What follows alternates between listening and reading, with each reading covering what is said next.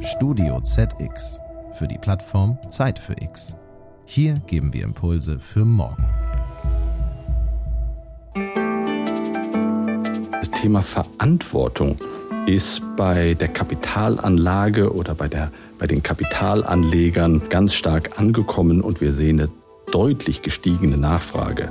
In Deutschland hat sich zum Beispiel in den letzten fünf Jahren das Volumen, was nachgefragt wurde nach nachhaltigen Anleihen, verdreifacht. Herzlich willkommen, liebe Hörerinnen und Hörer, zu Zeit für Klima, dem Podcast für die Nachhaltigkeit. Ich bin Christina Kara und freue mich heute auf einen spannenden Gast aus der Finanzwelt. Flutkatastrophen in Deutschland, Waldbrände in Südeuropa, die Folgen des Klimawandels, der mit der Erderwärmung einhergeht, werden immer offensichtlicher. Der neue Bericht des Weltklimarates prognostiziert, dass unser Planet sich bereits im Jahr 2030 um 1,5 Grad erwärmt haben wird. Zehn Jahre früher als bislang angenommen.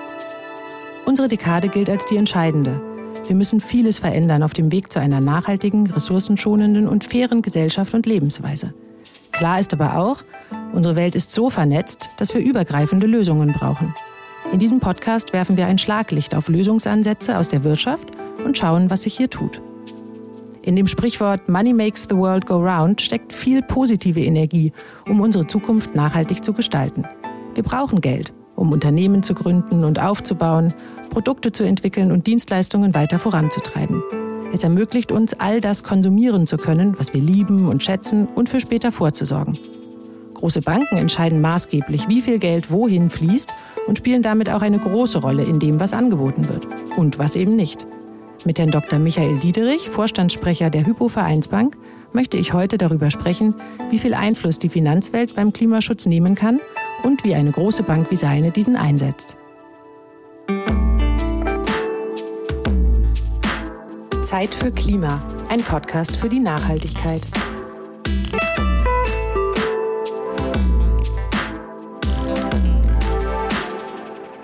Herzlich willkommen, Herr Diederich. Schön, dass Sie bei uns sind. Hallo Frau Kara, herzlichen Dank für die Einladung und ich freue mich, hier bei Ihnen zu sein.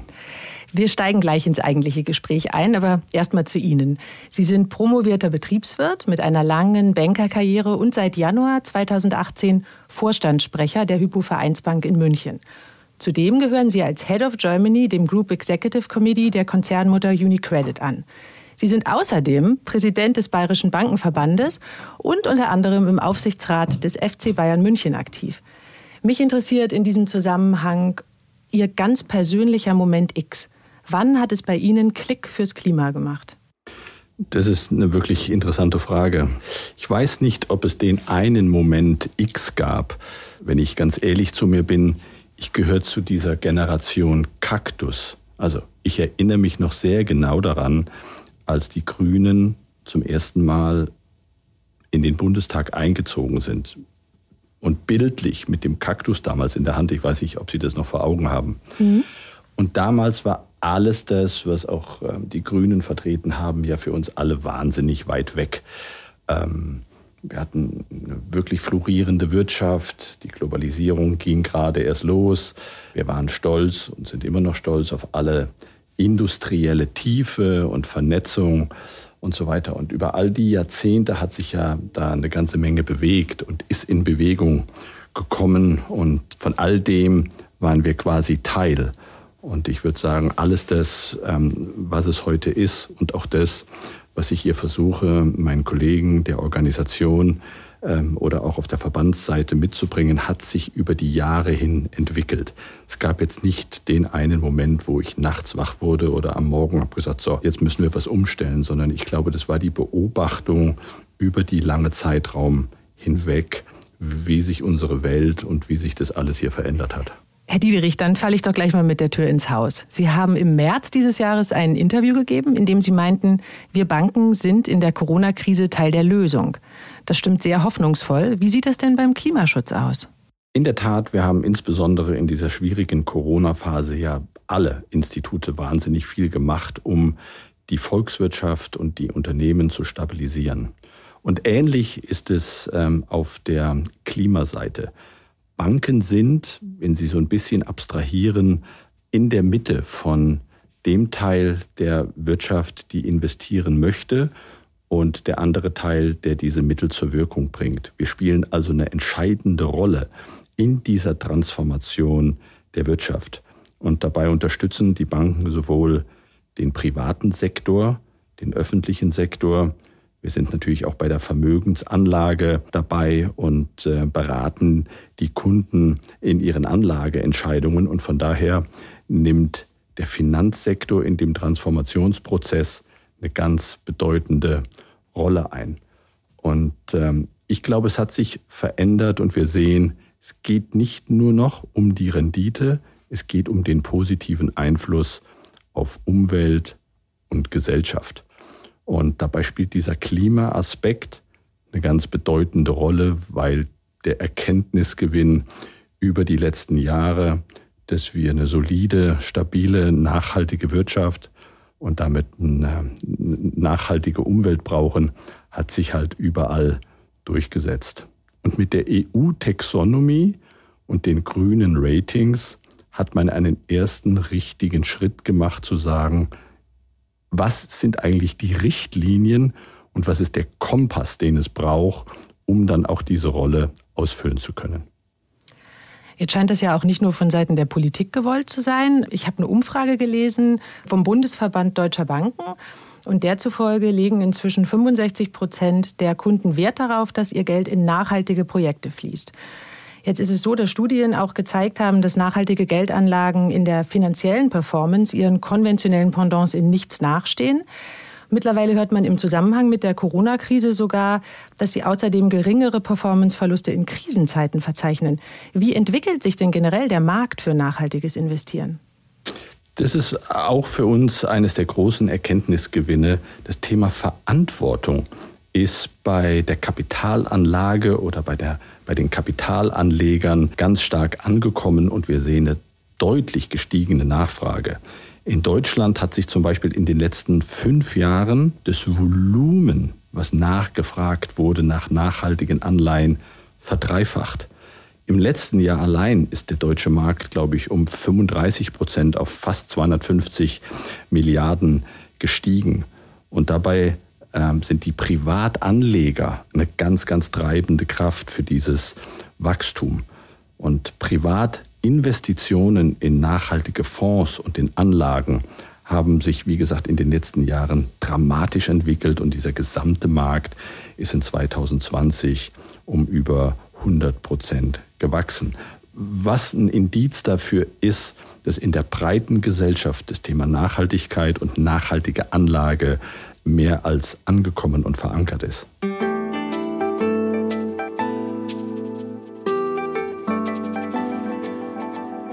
Die Zahlen klingen wirklich sehr imposant. Wenn ich richtig informiert bin, beträgt der Anteil nachhaltiger Fonds und Mandate am deutschen Gesamtfondsmarkt allerdings aktuell 6,4 Prozent. Da ist also schon noch ein bisschen Luft nach oben. Wie hoch ist dieser Anteil denn bei der Hypovereinsbank und was sind diesbezüglich die Ziele? Ja, das stimmt. Da ist noch deutlich ähm, Wachstumspotenzial und Entwicklungspotenzial dabei.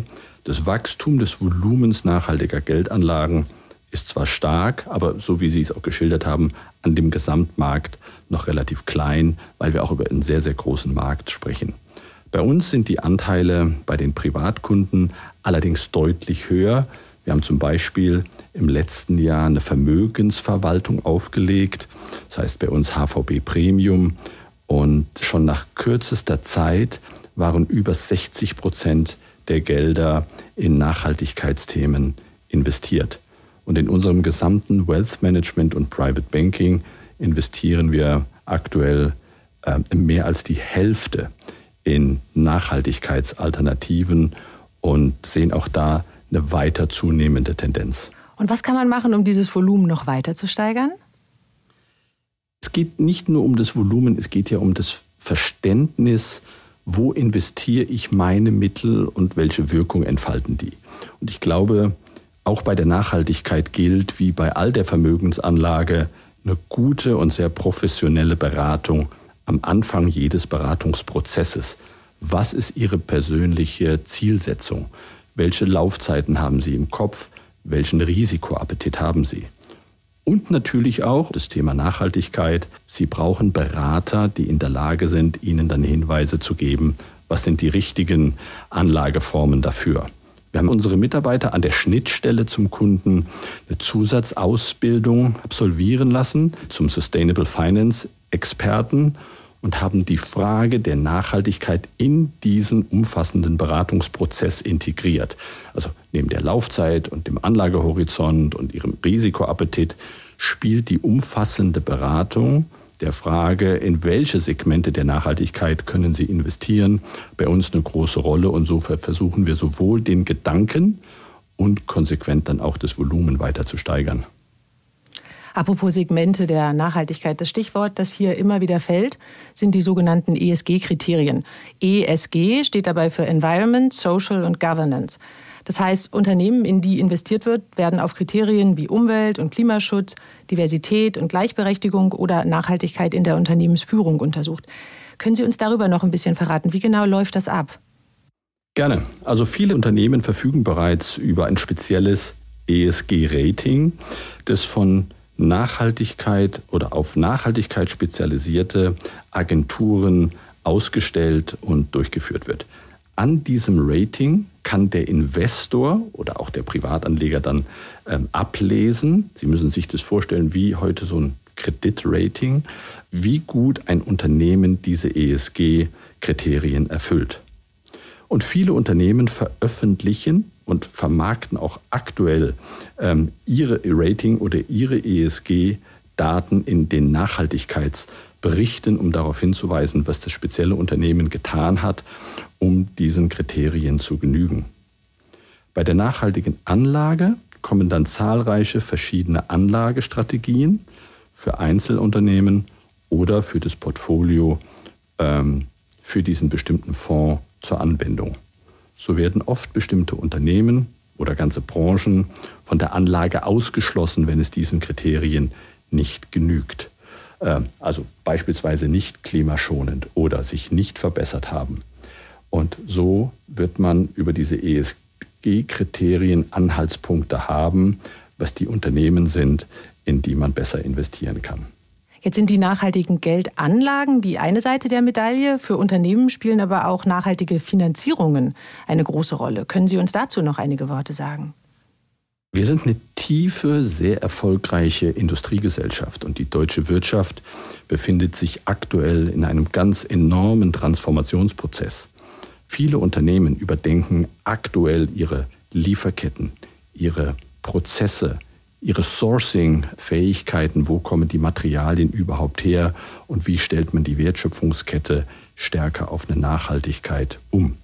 Und auch dabei, ähnlich wie auf der privaten Anlageseite, brauchen die Unternehmen einen Partner, der ihnen überhaupt mal hilft zu verstehen, wo stehe ich denn aktuell mit äh, meinem Unternehmen. Und wir haben zum Beispiel als Hypovereinsbank ähm, einen ESG-Branchenbarometer, und ich glaube, wir sind damit ähm, das erste Institut in Deutschland entwickelt, wo wir mittelständischen Unternehmen aus verschiedenen Branchen anhand der Kriterien Hilfestellung geben in der Einordnung, was ist überhaupt mein Status quo als Unternehmen in diesem ESG-Bereich. Warum ist es wichtig? Es geht ja in diesem Transformationsprozess um die graduelle Verbesserung. Nicht bin ich heute absolut schon gut und erfülle alles, sondern entwickle ich mich über die nächsten Jahre in die richtige Richtung. Und dafür ist einfach wichtig zu wissen, was ist denn mein Startpunkt? Und dazu soll dieses ESG-Branchenbarometer der Hypovereinsbank helfen. Haben Sie da auch noch mal ein ganz konkretes Beispiel für uns, was nachhaltige Finanzierungsprodukte angeht? Wir haben als Hypovereinsbank zum Beispiel einen ESG-gebundenen Kontokorrentkredit für mittelständische Unternehmen entwickelt und dabei ist der Zins gekoppelt an das Nachhaltigkeitsrating des entsprechenden Unternehmens. Das klingt unglaublich spannend. Wie funktioniert das genau? Sie müssen sich das vorstellen, das geht in beide Richtungen. Verbessert sich dieses ESG-Rating eines Unternehmens, dann sinkt der Kontokorrentzins für dieses Unternehmen, verschlechtert sich die Nachhaltigkeitsperformance, dann würde der Zins quasi steigen. Wenn sich das ESG-Rating verschlechtert, wenn der Zins steigt, ist es nicht die Bank, die davon profitiert, sondern die Erträge, die daraus erwirtschaftet werden, werden an soziale Organisationen gespendet. Ähnliches auch ähm, bei ESG-Krediten, bei ESG-Schuldscheinen. Auch hier wird der Zins, den ein Unternehmen für den Kredit zu zahlen hat, an die Erfüllung von mit dem Unternehmen festgelegten ESG-Zielen gekoppelt. Geht also in beide Richtungen und deswegen ist mir das auch immer bedeutsam zu erwähnen, dass es um die Transformation geht. Wir brauchen den Startpunkt, wir müssen wissen, wo wir hinwollen und dann ist die Frage, ähm, wir halten das nach, wir messen das und es muss dann auch den entsprechenden Incentive geben, sprich der Zins würde sich senken oder, wenn das Ziel nicht erreicht wird, erhöhen, wenn dieses ESG-Ziel nicht nachhaltig erfüllt wird.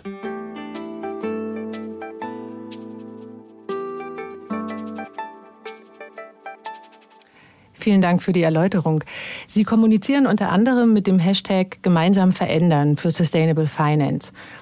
Und Sie, Herr Diederich, Sie haben im ersten Quartal dieses Jahres etwas sehr Interessantes gefordert, wie ich finde.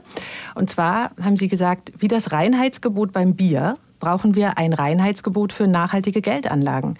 Also Klarheit und Transparenz für das gesamte Farbspektrum gesellschaftlichen Handelns. Das legt nahe, dass gelegentlich auch eine Lücke zwischen Anspruch und Wirklichkeit klafft. Wie ist denn hier mehr Transparenz möglich? Diese ESG-Spielregeln oder das Rahmenwerk kommt natürlich in erster Linie von der Politik, den Aufsichtsbehörden und auch von der EZB. Und wenn da alle diese Parteien in die richtige oder in die gleiche Richtung marschieren, dann herrscht einfach auch Klarheit in der Fragestellung, was wird von uns erwartet, was wird von allen Marktteilnehmern erwartet. Und damit kommen wir gut zurecht, weil dann klar ist, was es erwartet. Und wir haben als Hypovereinsbank als einer der ersten, oder wir waren einer der ersten von 16 Erstunterzeichnern des 2020 ins Leben gerufenen Selbstverpflichtung des Finanzsektors, dass wir unsere Kredit- und Investmentportfolien in Einklang mit den Pariser Klimaabkommen ausrichten. Und auch das hilft, zu erkennen, auch für unsere eigenen Kunden, für unsere eigenen Investoren, an was wir uns messen lassen wollen. Es geht um die Einhaltung und die Verabredung klarer Spielregeln. Konkret bedeutet dies, dass jeder Unterzeichner bis Ende 2022 gegenseitig akzeptierte Methoden zur Messung der Klimaauswirkungen seiner Kredit- und Investitionsportfolien entwickelt, einführt und diese im Einklang mit den nationalen und internationalen Klimazielen steuert. Und Sie können sich vorstellen, bei der Größe von so einem Kreditportfolio von der Hypovereinsbank oder auch von dem gesamten Finanzsektor reden wir über einen wirklich, wirklich großen Hebel, der dieser Transparenz zugute steht. In Deutschland-Test und im Focus Money wurde die Hypovereinsbank als einer der führenden Filialbanken ausgezeichnet. Und mit all diesem Engagement, mit der Transparenz, mit der Selbstverpflichtung wollen wir dazu dienen, diesem übergelagerten Ziel der Nachhaltigkeit stärker Rechnung zu tragen. Jetzt heißt dieser Podcast ja Zeit für Klima. Natürlich sprechen wir über Klima. Allerdings betrifft ESG ja nicht nur Umweltbelange, sondern zunehmend auch die gesellschaftliche Wirkung. Wie wird sich die Finanzwelt denn aufstellen müssen, um diesbezüglich den Erwartungen der Öffentlichkeit gerecht zu werden? So wie Sie sagen, ähm, das, bei dem Thema ESG liegt der Schwerpunkt nicht nur auf dem E, auch wenn das sehr, sehr bedeutsam ist, sondern wir betonen insbesondere auch das S, also den sozialen Aspekt. Kern dabei ist, wir haben 2017 in unserer gesamten Gruppe Social Impact Banking Initiative gestartet. Und Ziel und Beitrag unserer Social Impact Initiative ist es, zu einer faireren und inklusiveren Gesellschaft einen Beitrag zu leisten. Und dabei liegt unser Fokus bei der Begleitung von diesen Projekten immer darauf, eine positive Wirkung für sozial benachteiligte Gruppen in Deutschland zu schaffen. Der Fokus liegt in dem Segment nicht auf der Rendite, die wir damit erwirtschaften. Und so finanzieren wir beispielsweise aus unserem Social Impact Banking hinaus und wir unterstützen Unternehmen und Organisationen, die bei der Realisierung von sozialen Projekten mit positiver Wirkung für benachteiligte und ausgegrenzte Menschen in Deutschland sich engagieren. Als Beispiel könnte ich Ihnen sagen, dass wir im Sommer ein Projekt aus dem Bereich inklusives und bezahlbares Wohnen finanziert haben. Dabei ging es um den Neubau von Wohneinheiten der gemeinnützigen Wohnungsbaugesellschaft in Ingolstadt, in denen Menschen zum Beispiel mit und ohne Behinderung ein neues Zuhause finden. Und seit Jahresbeginn ist die Hypovereinsbank auch Mitglied der im September 2018 gegründeten Bundesinitiative für Impact Financing, die durch den Aufbau des Impact-Ökosystems in Deutschland zusätzlich Kapital zur Bewältigung gesellschaftlicher Herausforderungen mobilisieren möchte. Das ist ein ganz besonderer Aspekt. Und daneben fördern wir aus dem Social Impact Banking hinaus die ähm, Finanzbildung in Deutschland. Und wir sind sehr stark engagiert im Financial Education und geben in Workshops, wo sich unsere Mitarbeiter auf freiwilliger Basis oder ehrenamtlich in verschiedenen Organisationen engagieren, um bundesweit jungen Menschen Finanzwissen nahezubringen und sie dabei zu unterstützen in der Frage, wie gehe ich eigentlich mit meinem Geld oder wie gehe ich mit Anlage oder wie gehe ich mit einem vernünftigen Haushalten um. Also von der ausschließlich finanziellen Rendite zum gesellschaftlichen und ökologischen Impact. Lieber Herr Diederich, vielen Dank für Ihre Antworten und weiterhin ganz viel Erfolg bei der nachhaltigen Transformation der Finanzwirtschaft. Ganz herzlichen Dank. Ich glaube, wir sind da alle auf einem guten Weg. Wenn wir alle nicht unser Engagement nachlassen, können wir da gemeinsam viel erreichen. Hat mich sehr gefreut, heute bei Ihnen Gast zu sein. Mich auch. Danke für das tolle Gespräch. Gerne. Liebe Hörerinnen und Hörer, wenn Sie mehr über die Nachhaltigkeitsaktivitäten der Hypovereinsbank erfahren möchten, schauen Sie einfach bei hypovereinsbank.de vorbei und klicken Sie auf den Menüpunkt Nachhaltigkeit. Die URL finden Sie auch in den Shownotes dieser Sendung. Mehr über die Themenwoche Zeit für Klima gibt's auf zeitfürklima.de. Ich danke Ihnen fürs Zuhören und freue mich aufs nächste Mal. Machen Sie es gut.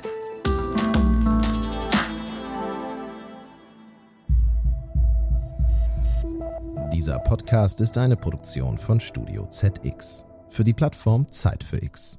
Hier geben wir Impulse für morgen. Sie wollen mehr spannende Podcast-Folgen hören?